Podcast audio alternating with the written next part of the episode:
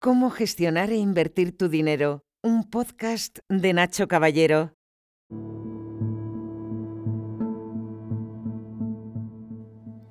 Hola a todos, ¿qué tal? ¿Cómo estáis?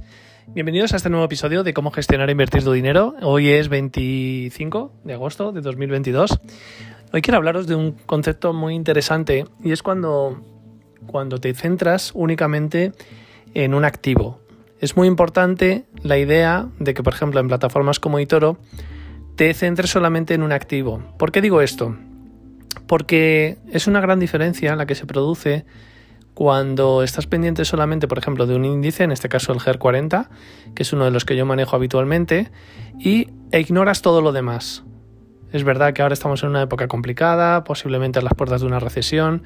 Comentarte también, por actualizarte un poco, que que ha mejorado ligeramente mis números en, en Itoro. Llevo un par de meses en verde, aunque no está siendo un buen año en cuanto a rentabilidad a corto plazo. aproximadamente pues, genera una pérdida del 25%, que también está bien que te hable de estas cosas porque habitualmente hablo de más de los beneficios, pero también es bueno saber que en un año tan complicado como este, a nivel de el precio del gas, la, la guerra de Ucrania, etcétera, etcétera, la escasez de materias primas y demás, es muy importante que seamos conscientes de que estamos invirtiendo para largo plazo. Entonces, em, un 25% a corto plazo y dos meses en los que ya comienza a repuntar la cosa, pues no deja de provocar una serie de oportunidades de inversión que son muy interesantes. Pero ¿qué pasa cuando pones foco solamente en unos activos? Pues que realmente llegas a conocerlos muy bien, sin, por supuesto, sin saber lo que harán en un futuro, eso es de, de ilusos, pero sí que llegas a controlar muy bien lo que, lo que, cómo se van moviendo.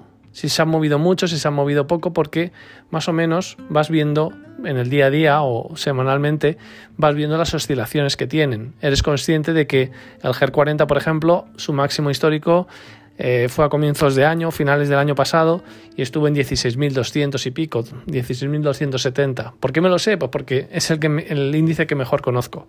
No domino tanto el, índice A50, que es el chino, o el SP500, que ese también me suena bastante y le tengo bastante controlado.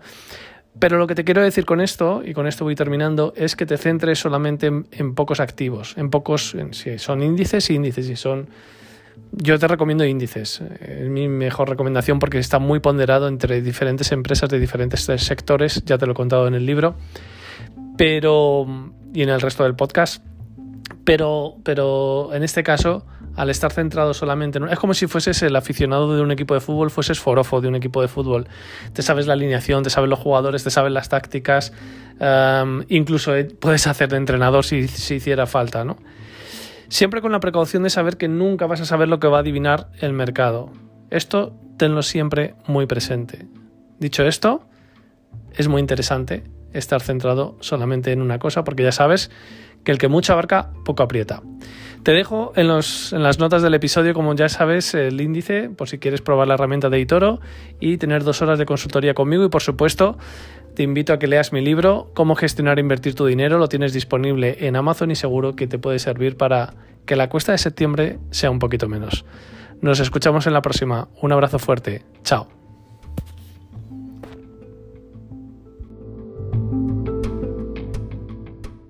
Una producción ático de